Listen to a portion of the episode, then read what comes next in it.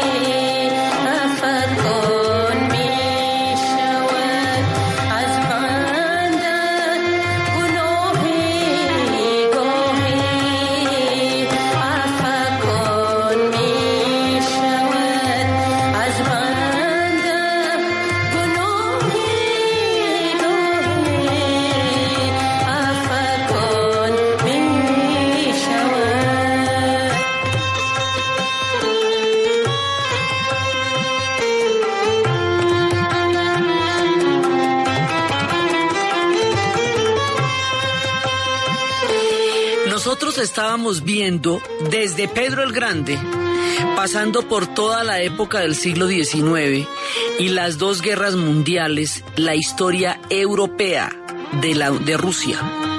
Pero Rusia es un país euroasiático. Es decir, tiene una historia en Europa que es la que hemos estado cubriendo durante la última parte de la serie, pero esto tiene una historia en Asia, que no se nos olvide. Tanto que Rusia se creía eh, tener un papel civilizador en el Asia. Y eso lo consideró un destino manifiesto y con eso se metió en una cantidad de expansiones en el Asia Central. Y esta idea del destino manifiesto de parte de los rusos solamente vino a ser cuestionada cuando el mismo cuento se les ocurrió a los japoneses que ellos también que destino manifiesto del papel civilizador en Asia y en la guerra eh, ruso-japonesa acabaron con toda la armada rusa en 1905. Hasta ahí los rusos habían estado totalmente metidos en el tema asiático desde el punto de vista de un papel civilizador, es decir, aquellos que creen que son superiores a las civilizaciones que hay a su alrededor y que en la medida en que lo invadan los están civilizando. La idea, digamos, es profusamente practicada por los europeos, pero no es exclusiva de ellos porque los rusos también lo piensan en el Asia. Entonces, hasta ahora estábamos en el tema polaco y estábamos en el tema de Europa del Este y estábamos en el tema de las guerras mundiales y todo eso. Y habíamos dejado esto empezando a hacer agua. Es que la Unión Soviética va a hacer agua por muchas partes. Una de las cuales fue Polonia y la dejamos en punta. O sea, dejamos ahí en Polonia el comienzo de, un gote, de una gotera que se va a volver después un tronerón. ¿Sí? Ahora nos vamos para la otra Afganistán, que es por el otro lado por donde va a empezar a hacer agua el imperio soviético. Va a haber muchos puntos hasta que finalmente colapse. Eh, y sin que nadie se fuera a imaginar de qué manera habría de colapsar. Entonces ellos tienen una parte asiática y en la parte asiática había siempre una cosa que se llamaba el gran juego y el gran juego era esa tensión entre la expansión del imperio zarista por todo el Asia Central, por eso es que ellos se van a, añadir Kazajistán, Uzbekistán, Tayikistán, Turkmenistán y Kirguisia, Afganistán significa país, el país de los tayikos, el país de los uzbecos, el país de los eh, de los eh, turcomanos, así ve. Entonces ellos se van a expandir por ahí, pero a su vez el imperio británico, en su ciclo de mayor expansión, también se estaba buscando en ese mismo territorio y la manera como ellos lo hicieron fue a través de tres intervenciones en Afganistán, que todas salieron fallidas, y resulta que en el Himalaya hay un paso estratégico que antes del invento de la aviación era la única manera en la cual se podía atravesar la cordillera del Himalaya en esa zona. Eso no es que usted eche por ahí y por ahí sale, no, eso es complicado. Eso se llama el paso Khyber. Y el paso Khyber a una hora con todo y que hay aviación y todo sigue siendo muy importante. Los ingleses lo que hicieron fue ya en la tercera guerra afgana, porque una de las cosas que vamos a ver hoy es que Afganistán tiene la reputación de ser el cementerio de los imperios. Imperio que se mete ahí, imperio que se acaba. Acaba con todos. Entonces, resulta que en ese momento cuando los británicos en el siglo XIX van a eh, se meten en Afganistán para tratar de eh, expandir su su, eh, su reinado hacia el Asia esa esa tensión entre esos dos entre los rusos y los británicos es lo que conocemos en geopolítica como el gran juego pierden la guerra contra los afganos porque nunca ganaron una, pero hacen una cosa muy importante. A pesar de perder la guerra, y en ese caso como Jalisco que nunca pierde y cuando pierde arrebata, de todas maneras extienden la frontera hacia el paso Khyber y el paso Khyber queda metido dentro de los límites del imperio británico para que el sitio más estratégico del Himalaya quede bajo su dominio y no bajo el otro dominio de los otros, ¿sí me entiende? O sea, si no me lo dan cogido lo tengo. Porque, a ver, entonces, el paso Khyber queda en un límite del imperio británico en Pakistán. Acuérdense ustedes que es que Pakistán, la India llegaba hasta los límites porque no existía la división entre la India y Pakistán. Resulta que por el paso Khyber ocurre una cosa. Ahí hay una etnia que se llama la etnia Pashtun. Y los Pashtun en las actuales organizaciones modernas son tanto afganos como pakistaníes. En esa época eran un solo pueblo, son un solo pueblo. Y al usted trazar la frontera del paso Khyber, entonces usted rompe por la mitad en dos jurisdicciones imperiales diferentes a un mismo pueblo. Eh, hemos visto hasta la saciedad en la historia del mundo. ¿Qué pasa cuando usted rompe un mismo pueblo en, artificialmente por fronteras? Lo mismo en Vietnam, que en los Balcanes, que en África, que en el Medio Oriente. Ese tema genera muchos problemas porque los pueblos no van a dejar de ser uno solo porque quedan divididos por una frontera que ellos no reconocen y que es artificial. Entonces es el origen de los Pashtuns. Sí, o sea, digamos, ahí van a quedar montados en dos administraciones diferentes. En aquella época era imperial.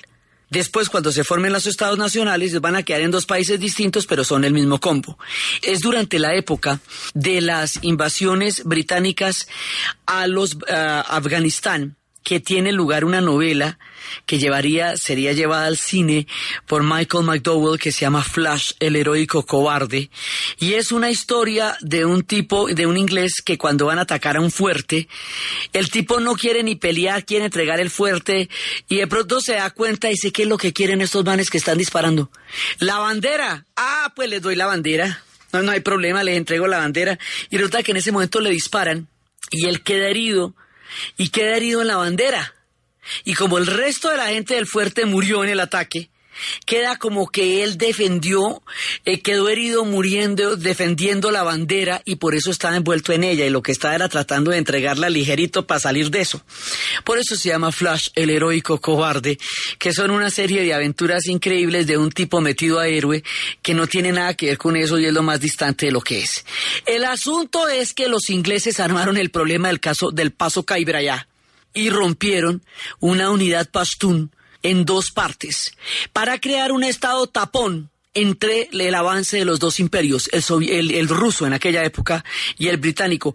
Estados tapones son las, esas juegos geopolíticos para crear un estado artificial en el que, en el que dos pueblos tengan un territorio de, de tapo remacho. Por ejemplo, Albania, que era el estado tapón entre el imperio austrohúngaro y el imperio otomano. O Birmania, y, o Nepal, que son estados entre los chinos y entre los indios. Sí, entre la China y la India. Entonces, cuando hay dos grandes potencias que están eh, disputándose un territorio, se hace un estado tapón, un, una construcción ahí para que se haya un amortiguador y no se enfrenten directamente Corea del Norte, por ejemplo, que es la frontera entre Corea, entre China y Occidente. Así. Entonces, Afganistán en el futuro va a ser también un estado como una formación geopolítica de estas. Entonces ya lo tenemos presente ahí desde el momento en que en que los ingleses estaban. Ahora, hay que tener en cuenta una cosa antes de empezar este relato trágico. Afganistán fue un foco de civilización muy grande. O sea, hace solamente 30 años que ellos están en guerra. Y digo solamente 30 años, no porque eso sea poquito, sino porque ellos tienen más de 3.500 años de historia y solo se conocen los últimos 30 años que estaban en guerra con esa manía de no hablar de los pueblos, sino solamente a través de sus conflictos, solo cuando son noticia, solo cuando hay muertos. Esta gente era la pieza clave que unía la ruta de la seda. Eran los que unían Persia con Occidente. O sea, entre Persia y Occidente estaba Afganistán, eran el, el digamos, la pieza fundamental de la, del Asia Central, eran la bactriana. Por la ruta de la seda pasó una gran cultura que se llamaba la cultura de Kushan, y ese imperio de Kushan fue uno de los baluartes importantísimos del budismo, razón por la cual en Bamiyan hay unos budas gigantescos que fue lo que los que los talibanes detonaron. Bueno, ya después veremos cómo es ese cuento, pero hay ahí existen budas importantísimos porque era la ruta de la seda y a través de la ruta de la seda se expandió el budismo para Oriente y para Occidente. Es también por allá que más, bueno, van a llegar los geógrafos árabes y van a llegar, ellos van a ser parte del imperio persa en esa época eran la Bactriana, ellos van a ser parte del imperio de Alejandro. Por eso hay asentamientos griegos importantísimos en la antigüedad. Ellos van a ser parte del mundo de la India, eran la puerta de la India. Ellos van a ser parte de toda la riqueza del mundo persa en épocas aqueménidas y en épocas sasánidas. Ellos van a ser parte de los grupos del Asia Central. Por allá van a estar también los mongoles y van a tener todo un periodo importantísimo bajo la hegemonía de Tamurlán, de Tamerlán. Van a ser tierras de Tamerlán. Por allá van a pasar también los unos. Por allá van a pasar todos los pueblos, los turcomanos. Todo el que va pasando por allá va dejando un pedacito de su historia. La historia de Afganistán es una de las historias más importantes en términos arqueológicos.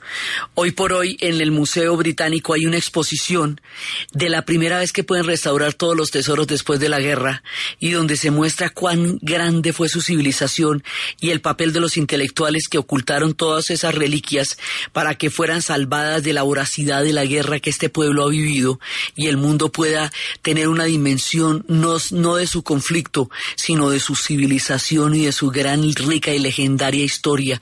Había un cuento que decía, estas tierras viajero que hoy ves desoladas, que hoy ves yermas, no siempre fueron así. Otro así, en ellas florecieron grandes civilizaciones, manantiales de agua y poderosas ideas, magias y tapetes tejidos atravesaron estas tierras que hoy viajero encuentras yermas y desoladas. Entonces, estos son una civilización repoderosa, ¿sí? Y entonces, allá, por allá pasó todo el mundo, por lo tanto hay rasgos de todo el mundo. Entonces, como tiene un papel tan fundamental en el Asia Central, pues ahí hay pedazos de todos los pueblos que están alrededor, o sea, pedazos de los tayikos, pedazos de los uzbecos, poblaciones de los turcomanos, de los kirguises, de los eh, kazajos. Todo ese montón de pueblos están en lo que después serían los estados nacionales en esa zona, que son completamente arbitrarios, y después la India se partiría y al partirse, después de la independencia de 1947, surgiría el Estado de Pakistán. Sí, el país de los puros. Y Afganistán quedaría con unos límites diseñados ya después del paso de los imperios que lo convierten en un estado tapón, donde hay cantidades de población de todo el sur de la Unión Soviética, que ya en ese momento sí existe como tal. Acordémonos que la Unión Soviética tenía tres repúblicas bálticas, que son Lituania, Letonia y Estonia tres repúblicas eslavas que son el centro y el corazón del proyecto ruso y soviético y todo, porque son los eslavos, que son Bielorrusia, que son eh, Rusia y Ucrania. Tres transcaucásicas, Georgia, Armenia y Azerbaiyán. Y las centroasiáticas, Turkmenistán, Tayikistán, Uzbekistán, Kazajistán y Kirguisia. Esas son las centroasiáticas. Las repúblicas son musulmanas. Esas repúblicas, por allá pasaron los mongoles. Esas repúblicas son esteparias. Esas repúblicas son de las historias del Asia Central. De ese mismo combo son los afganos que quedaron metidos en la mitad del camino en este ajedrez entre los soviéticos y los británicos. Por eso es que quedaron allá. Pero antes del gran juego de los soviéticos y de los británicos, ellos eran parte de los grandes imperios de la antigüedad que otrora llevaron y trajeron las civilizaciones de Asia y como portadores de la ruta de la seda y herederos de la cultura de Kushan, posteriormente de los geógrafos árabes y luego del Islam, son ellos testimonio del paso de las civilizaciones por el tiempo y las montañas del paso Khyber.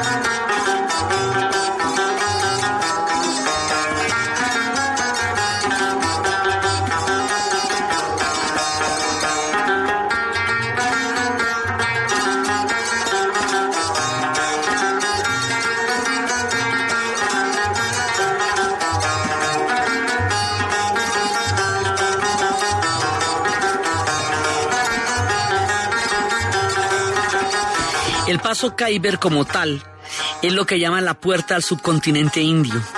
Por el paso Khyber pasó el ejército de Alejandro Magno en el año 327 y desde el siglo II los ejércitos persas, mongoles, tártaros atravesaron el paso Khyber. Los británicos lo controlaron eh, porque el paso Khyber ¿dónde queda? Entre Afganistán y Pakistán. Ahí es donde queda el paso Khyber. Hoy por hoy, allá, es donde viven los pueblos pashtuns de los que les estoy contando. Y esos pueblos pashtuns se reivindican a sí mismos, a pesar de que son musulmanes, herederos de las doce tribus perdidas de Israel. ¿Se acuerda que cuando la diáspora de la historia de Israel, doce tribus van vagando y nunca van a regresar? Razón por la cual ellos en el futuro nunca se van a mezclar con otros pueblos para que no se, no se disipen y se pierdan como pasó con las doce tribus. Bueno, pues los pastún dicen que son parte de unas doce tribus que se perdieron de Israel en la, en la primera diáspora. Entonces, esto es absolutamente estratégico, ese paso Khyber, y lo controlaron durante muchísimo tiempo los británicos. Entonces, la historia de Afganistán está salpicada de todo este tipo de cosas porque primero son los pasos de los imperios asiáticos y de la antigüedad, luego el del imperio británico y la expansión del imperio ruso, luego la partición de la India va a dejarlos en los límites con Pakistán. Pakistán es el otro pedazo de ellos o ellos son el otro pedazo de Pakistán, como usted quiera, pero son los mismos. Y el paso Khyber es la frontera entre los dos y eso es un desfiladero en medio de las montañas del Himalaya y ahí por ahí también pasan todos los montes del Hindukush. Eso es una de las montañas más altas que hay en el mundo. Y lo decimos nosotros que estamos en la cordillera de los Andes, pues que esto no es poca cosa. Entonces, resulta que ahí están todos estos. Y después los británicos, pues que quedaron ahí hasta que lo sacan de la India en 1947, se crea el Pakistán como la república independiente y se arma todo esto. Y después, en las épocas ya de la India, en tiempos de la Guerra Fría, la India se va a mantener neutral por los países no alineados, como habíamos hablado, para impedir la bipolaridad, pero de todas maneras no es cercana a los Estados Unidos. Como no es cercana a los Estados Unidos, entonces la India eh, va a ser siempre, digamos, un punto que ellos no controlan. Y como no lo controlan, entonces ellos se van a ser aliados de Pakistán ¿sí? Para contrarrestar esta no influencia sobre la India, que puede tener migas con los soviéticos sin ser de ninguna manera un juego de los soviéticos, pero, pero se puede acercar más a ellos porque es que ya no es comunista y es democrática, esto es lo que usted quiera, pero no es pro norteamericana, por lo tanto ellos siempre en la Guerra Fría se hacen del lado de Pakistán, entonces ahí llegan otra vez, llegan estos. Entonces resulta que eso es lo que va pasando alrededor de Pakistán. Pakistán va a tener una monarquía legendaria que unificó las tribus. Ellos están compuestos por todas estas tribus, los pashtuns que le digo, y tribus de origen uzbeco, tayiko, de eh, turcomano, eh, de, de kazajo, de todos los demás pueblos que son parte de lo que formaban antes las repúblicas centroasiáticas de la antigua Unión Soviética. O sea, todo ese combo es el mismo. ¿sí? Esto toca mapa para esto, pero todo es el mismo. Entonces, ¿qué pasa? Que va a haber un rey que va a unificar todas las tribus y va a crear una monarquía sólida e importante, se llama Ahmed Shah Durrani, y esto va a ser desde 1747, y esa monarquía que el hombre va a tener allá va a durar hasta 1973, o sea, píllese cuánto tiempo. Y después de eso, es que van a hacer una, va a haber una, un golpe de Estado contra esa monarquía y el golpe de Estado lo van a hacer en el 73 Mohamed Daoud.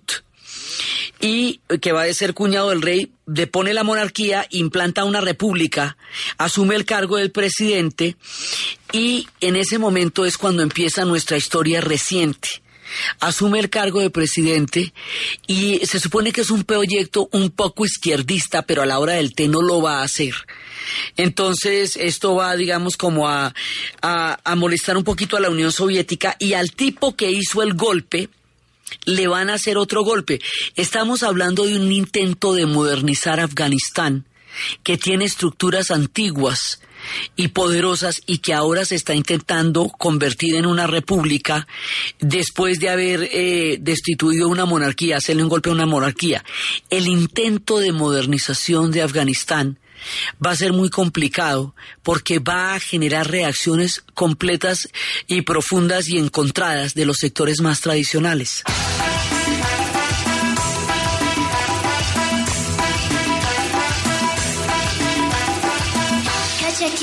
کجکی کجکی ابرو نیشی گشتومد چه کنم افسوس مال مردم کجکی ابرو نیشی گشتومد چه کنم افسوس مال مردم Los mundiales de ciclismo abrieron fuegos con la contrarreloj por equipos que ganó en femenino la escuadra alemana de Canyon y en masculino el belga Quick Step. El Movistar con winner Anacona ocupó la séptima casilla. Entre tanto, Rodrigo Contreras reconoció el circuito por donde transitará la crono y la prueba de ruta. Sobre su doble función apuntó. Por parte de la contrarreloj eh, daré mi mayor esfuerzo. Espero hacerlo bien. O sea, pues el resultado que sea será muy satisfactorio para para mí ya que estoy con los mejores del mundo. Y bueno a la ruta aportar de todas mis cualidades y mi potencial porque no podamos conseguir esa apreciada que tanto hemos buscado de varios mundiales atrás el ciclista que sea que con la apreciada que es lo que estamos buscando. Contreras correrá este miércoles el tramo contra el cronómetro que se disputará sobre 52 kilómetros Un verdadero clásico se jugará hoy en el marco de la fecha número 27 del torneo de ascenso del fútbol en Colombia. A las 3 de la tarde, 15 minutos, Cartagena enfrentará a Unión Magdalena en el estadio Jaime Morón. El arquero de Unión Magdalena, César Giraldo, y la responsabilidad y la presión para que el equipo samario vuelva a la primera categoría. Bueno, más que presión, es una responsabilidad grande la que asumimos nosotros desde que llegamos en diciembre. Estamos muy convencidos, con mucha fe, convencidos del trabajo del profe, del cuerpo técnico, de que este año es el de nosotros. Vamos partido a partido, nos ilusionamos igual que la, que la afición. Los otros partidos de la jornada, Valledupar Llaneros, Atlético Barranquilla y Real Santander Bogotá. Mañana se jugarán Orso Marzo Cúcuta, Tigre Fortaleza y el jueves 27, Deportivo Pereira enfrentará al Quindío en el Estadio Centenario. El dato. Seis triunfos en el año suma el piloto español Marc Márquez en el MotoGP. El corredor de Honda se impuso en el Gran Premio de Aragón y aumentó a 72 puntos su ventaja sobre el italiano Andrea Dovizioso. Recupere su sonrisa y estética dental. Consulte al doctor Mauricio Chiquillo, inventor de la técnica que revolucionó la implantología dental y reconstrucción ósea, con seis patentes concedidas en Estados Unidos de América, Rusia, Australia, México, Colombia e Israel. Tratamientos con calidad y durabilidad. Aparta tu cita al 315-888-8888. 315-888-8888. Doctor Mauricio Chiquillo, inventor de la técnica que revolucionó la implantología dental y reconstrucción ósea. 315-888-8888. ¿Y usted cómo durmió anoche? Comodísimo. Colchones comodísimos para dormir profundamente. Caracol Radio, 70 años. 25 de enero de 2015, Paulina Vega se corona Miss Universo. Miss Universe is Colombia. Congratulations to Colombia,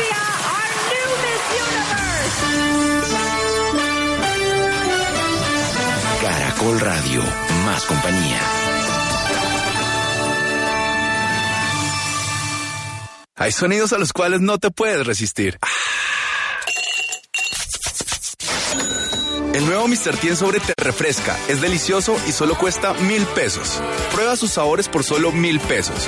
Nuevo Mr. T en sobre rinde dos litros por solo mil pesos. Solo Mr. T podría traerte algo mejor.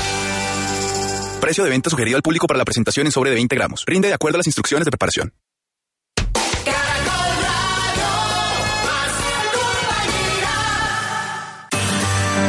Historia del mundo de Caracol Radio. Con Diana Uribe.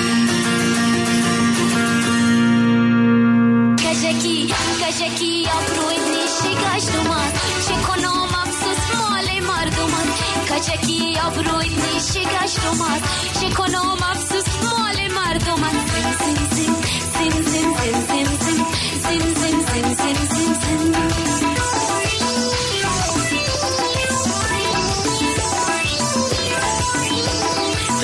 aquí hay un, digamos, una serie de cambios drásticos en este intento de modernización.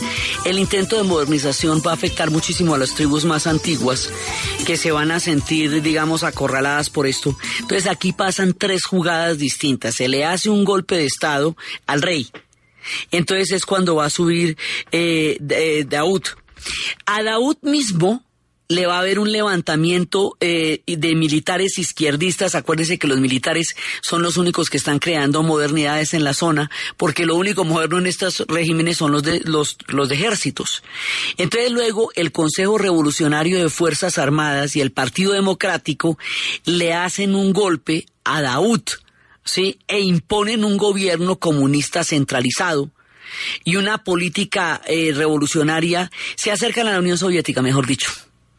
Y como son furiosamente antirreligiosos, enfrentan una gran oposición que va a llevar a una guerra civil que amenaza con derrocarlos en Kabul. Entonces, ¿qué pasa? O sea, son tres sucesivos gobiernos, eh, el uno republicano, pero más republicano, el otro más izquierdista y el otro ya mucho más izquierdista, y entonces, al tratar de modernizarla y enfrentarse a las tribus ancestrales, se rompe el país en ese momento porque las tribus ancestrales no aceptan un discurso laico antirreligioso porque su naturaleza y su eh, toda su idiosincrasia está profundamente vinculada al orden islámico tradicional antiguo. Entonces, en ese punto, cuando estamos en una guerra civil entre un régimen comunista y un pueblo profundamente, eh, profundamente religioso. La Unión Soviética intenta, ellos lo llaman, o sea, ellos lo llaman, pero la Unión Soviética intenta ahí el viejo truco. El viejo truco que hizo en toda la Europa Oriental consistía en apoyar a un gobierno comunista en el poder y empezar un proceso comunista desde arriba eso lo hizo en Hungría, en Polonia, lo hizo en toda Europa del Este, en la República Checoslovaca, en Bulgaria, en toda la cortina de hierro. De eso se trató y eso fue lo que hizo después de la Segunda Guerra Mundial. Apoyar a los regímenes comunistas y a partir de los regímenes comunistas tomar el control del país y volverlo parte del proyecto comunista. Pero es que una cosa es Europa del Este y otra cosa es Afganistán. Porque Afganistán tiene una estructura tribal y tiene un concepto de modernidad distintísimo, mejor dicho, no tiene una modernidad en los sentidos en que los europeos lo tienen. Y estos van a pelear muy duro y no, digamos, no, no los van a enfrentar ahora. Una cosa es meterse usted con los tanques a Budapest, que es una ciudad plana, grandota, y otra meterse usted con los tanques a un desfiladero de montañas donde los tanques no pueden hacer nada sino fila para que les disparen desde arriba.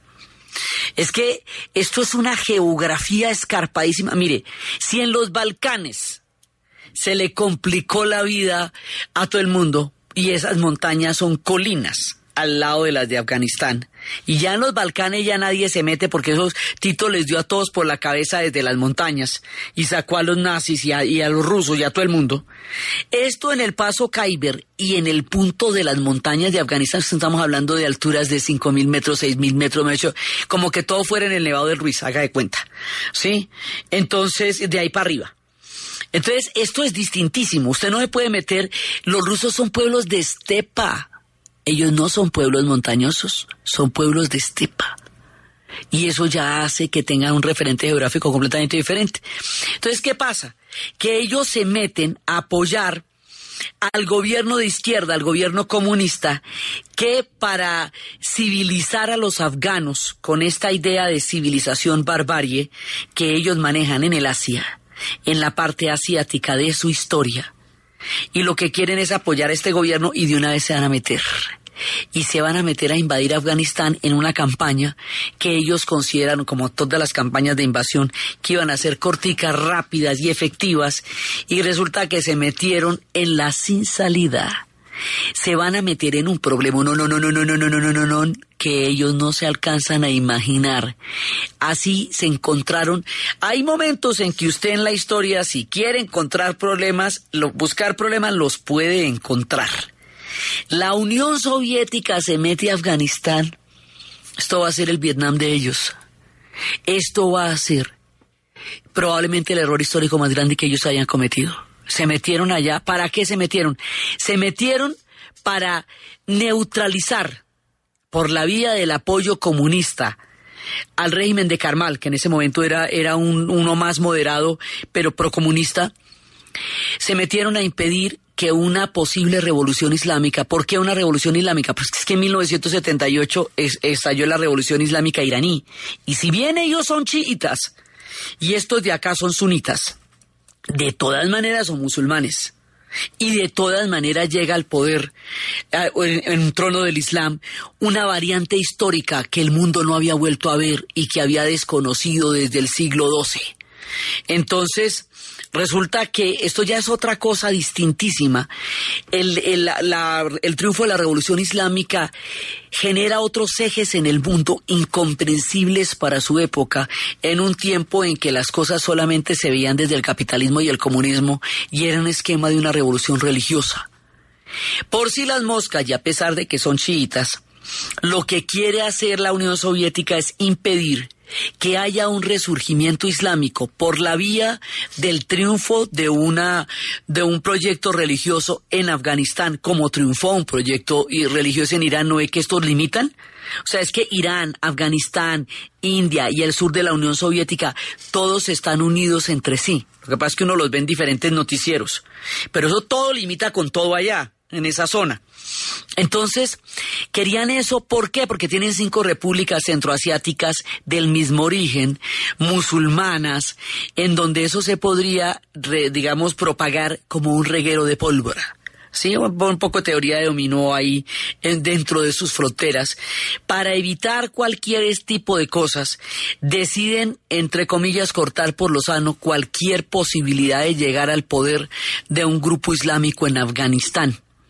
Por lo tanto, se meten a atacar al Islam como religión, atacar las mezquitas, a quemar los Coranes, atacar la fe musulmana. Y si un pueblo con el armamento de la Unión Soviética se mete a atacar la fe musulmana como objetivo, contra ellos particularmente, apoyando al gobierno que en ese momento se convierte en un gobierno títere a partir de la invasión de los soviéticos, pues ya el gobierno se vuelve un gobierno títere, el de Carval, de parte de la Unión Soviética. Esto, en el sentido clásico y teológico de la palabra, es una yihad es una guerra santa. La yihad tiene como sentido la guerra del espíritu contra sí mismo por la virtud en Alá. Es un, es un término personal.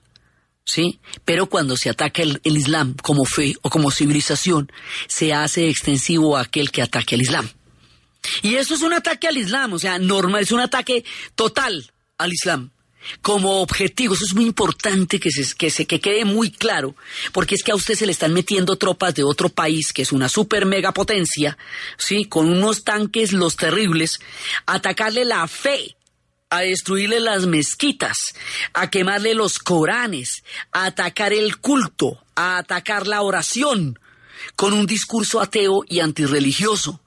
Lo que era una oposición, lo que eran guerras civiles, lo que eran enfrentamientos entre tribus a partir de una postura político-religiosa al interior de un país, ahora se vuelve una guerra santa y todas las tribus, no importa qué tan distintas sean, se van a unificar en contra de los soviéticos, porque esto sí ya es de otro tamaño y de otro color.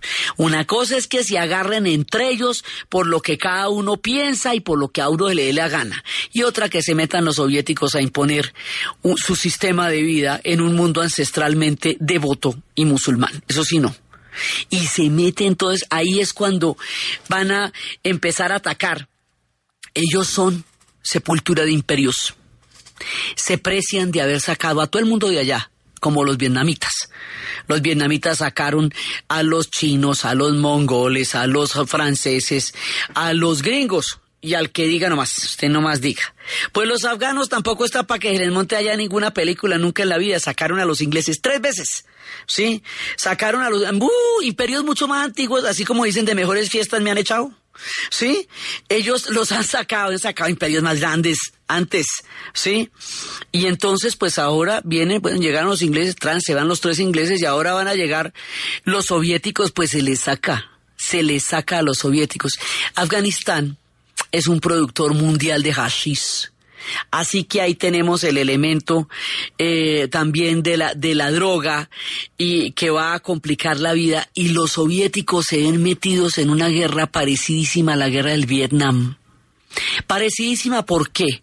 Porque eso va perdiendo sentido en la medida en que se va peleando, porque hay una increíble cantidad de droga, porque hay ahí, hay no solamente hash, sino que también hay heroína, eh, la pelea es terrible. Como ellos no, ven reglas, porque esto es una pelea de montañeses en, la, en las cimas de las altísimas eh, cordilleras, creen que no hay reglas.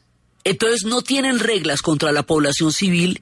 Uy, hicieron unas maldades, hicieron unas maldades terribles, terribles, destruyeron a la gente, destruyeron a la población, pusieron juguetes explosivos que volaban a los niños. O sea, cosas malas, malas realmente, digamos, aplicaron un nivel de crueldad que es el que va sucediendo en este tipo de guerras cuando se degradan y se degradan, lo mismo que hicieron los Estados Unidos en Vietnam.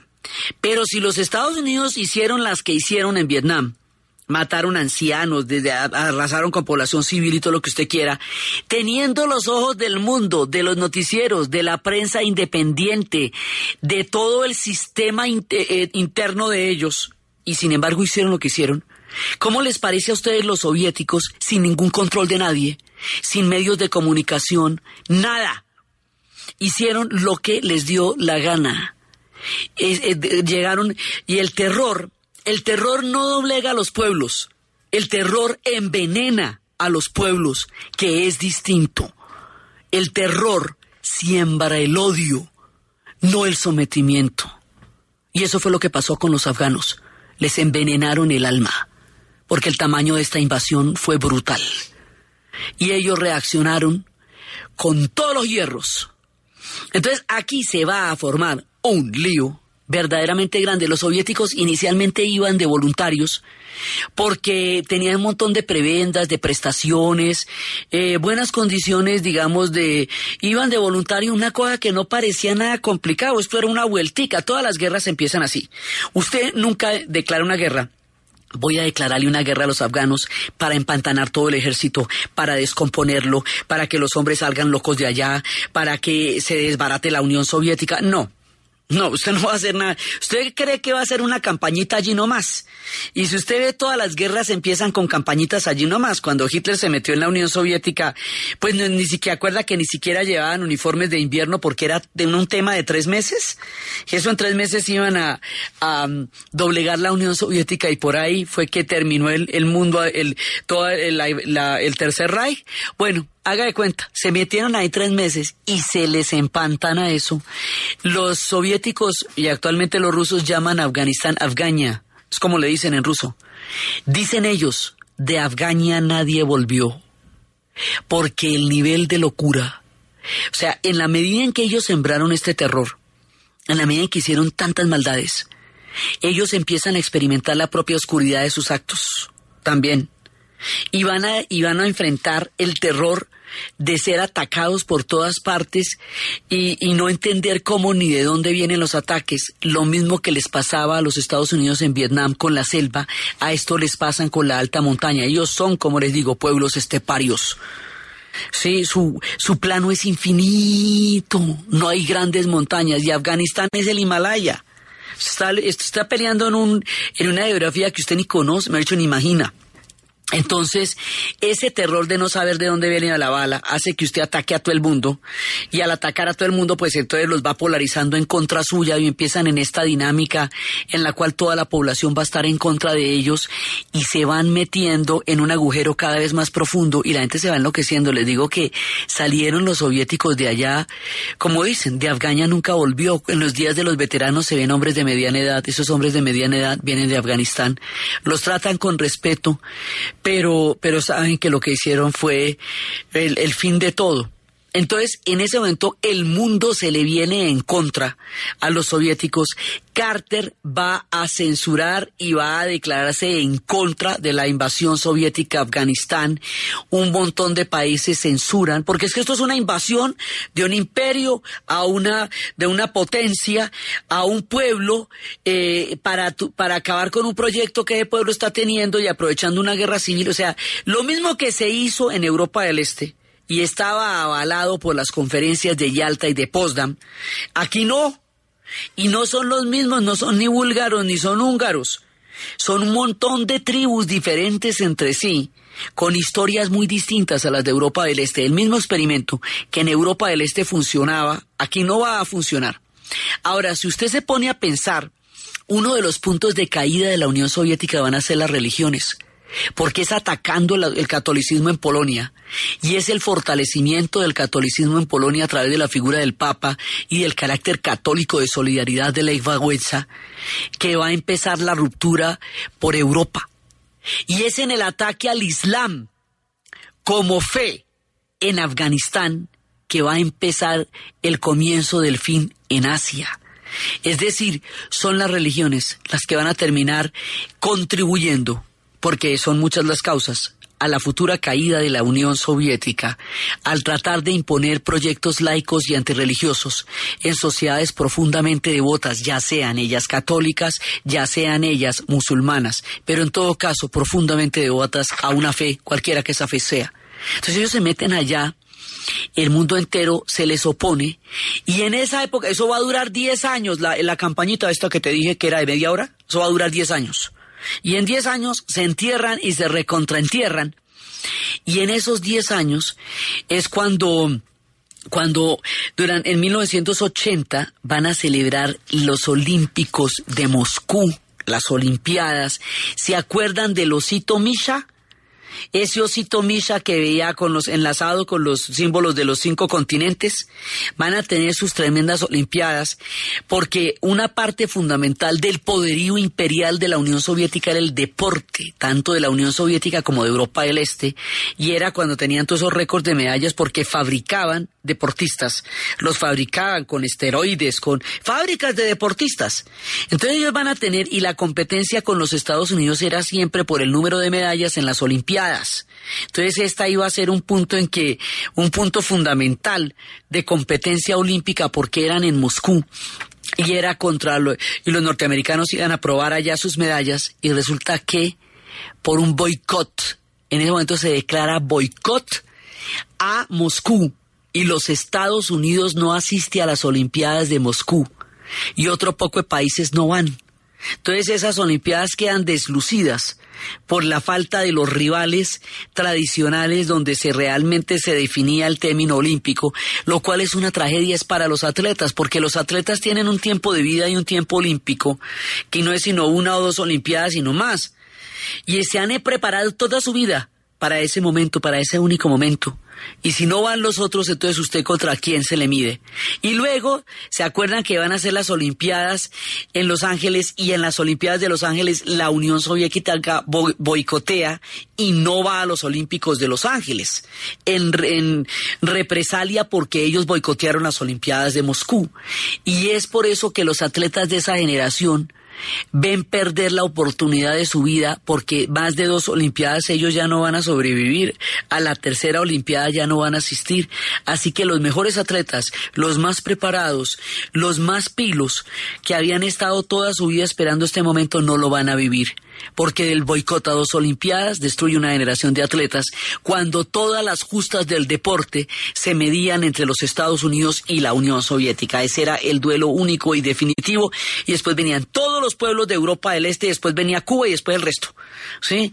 Y bueno, y Alemania y tales, ¿no? Pero Alemania también contra la Alemania Oriental pero básicamente ellos eran los dueños de los Olímpicos durante toda la época de la Guerra Fría. Entonces, por Afganistán es que van a boicotear las Olimpiadas y el osito Misha lo vimos nosotros, pero no lo vieron los gringos, ni muchos más países que apoyaron a los Estados Unidos en el boicot. Entonces esta gente sigue en Afganistán y sigue metida en Afganistán y hay un momento, esto es muy importante, hay una película que se llama La Guerra de Charles Wilson con Tom Hanks y con Julia Roberts, Charles Wilson's War. Y Charles Wilson's War es la historia de un senador norteamericano que dice es importantísimo apoyar a los afganos en su guerra contra los soviéticos, porque eso desde el punto de vista de la estrategia de la Guerra Fría es fundamental para nosotros. No hay que dejarlos solos por allá. Entonces, en principio les pasaban armas soviéticas que les habían de, que las proveían los israelíes, que las habían sacado de los palestinos y allá llegaban las armas. La película se trata de cómo este tipo convence al Senado norteamericano de que les den billete para las armas. Y con el billete para las armas, porque finalmente los va a convencer, empiezan a utilizar eh, ya batería y eh, antiaérea empiezan a tener armas para poderse bajar los aviones que los soviéticos, que los soviéticos los están bombardeando. Y ya, si por tierra les dan tan duro a los tanques y empiezan a tener ya baterías antiaéreas y, cohetes antiaéreos, entonces ya tienen una posibilidad mucho más grande de pelear contra los soviéticos con el apoyo de los Estados Unidos. ¿Se acuerda que Rambo 13 se fue a meter allá? Que iba a ser Rambo por allá. Allá llegó Rambo. Entonces, en ese momento hay una cantidad de grupos de fracciones unidas contra la Unión Soviética, una de las cuales va a provenir de la etnia pashtun y se van a llamar los talibanes. ¿Sí? No todos los pashtun son talibanes, ojo. Es muy importante porque es que eso es una etnia grandísima, pero es de los pashtuns de donde van a salir los talibanes. ¿Sí? Entonces los talibanes van a ser armados y apoyados por los Estados Unidos en su apoyo a Afganistán contra los soviéticos. Así que los dejaron montaditos, ahí donde estaban los dejaron montaditos con todas las armas y la utilización de las armas. ¿Sí? Entonces eso vino a salir de allá y después allá se van a hacer las bases de lo que va a ser Al Qaeda, también va a salir allá. Entonces resulta que ya en ese momento la guerra empieza a declinar y ellos ya con este refuerzo van a ayudar a los afganos y los afganos van a ganarle a los rusos y eventualmente los soviéticos se van a tener que retirar de allá diez años después, con el rabo entre las patas, totalmente derrotados, desmoralizados, con las tropas en estado de shock, con unas vivencias absolutamente repugnantes, con un estado de descomposición en el ejército enorme y con una derrota militar hartísima contra un pueblo de montañeses que sepultó un imperio como tantos otros había sepultado, porque en Afganistán mueren los imperios y los soviéticos salieron de ahí bastante aburridos y derrotados. Por eso les digo que ese es el Vietnam de los soviéticos, porque lo mismo le pasó a los norteamericanos. Exactamente 10 años eh, de guerra, los, se les unieron todos, terminaron sacándolos, terminaron derrotando, la misma y con un grado de descomposición social muy grande. Después de eso, los talibanes van a quedar y todo Afganistán abandonado a su suerte. Charlie Wilson dice que él perdió la guerra al final, porque cuando pidió ayuda para reconstrucción y escuelas, nadie se la dio porque ya no les interesaba sino solo la guerra. Afganistán quedó solito, abandonado a su suerte, y eventualmente, al poco tiempo después, en esa situación tan supremamente miserable que quedaron, subieron los talibanes al poder y ese es el comienzo de la película. Por eso los soviéticos ofrecen, los rusos hoy ofrecen su ayuda para saber cómo se retiran de allá donde están empantanados hoy por hoy los Estados Unidos y una gran coalición del mundo. Los soviéticos están empezando su descenso. Afganistán marca uno de los puntos que va a llevar a su caída. La historia de los demás elementos que van a llevar a la caída de la Unión Soviética y cómo se va ahondando su hueco, su agujero negro en la historia, hasta acabar con este imperio, es lo que vamos a ver en el siguiente programa. Entonces, desde los espacios de los pueblos pastún, de los soviéticos metiéndose en la sepultura de los imperios, de Flash el heroico cobarde, de las historias de Kabul, de la antigua civilización afgana y del descalabro de la historia en el que se están metiendo los soviéticos en este momento de nuestro relato, en la narración Diana Uribe, en la producción Jesse Rodríguez y para ustedes, feliz fin de semana.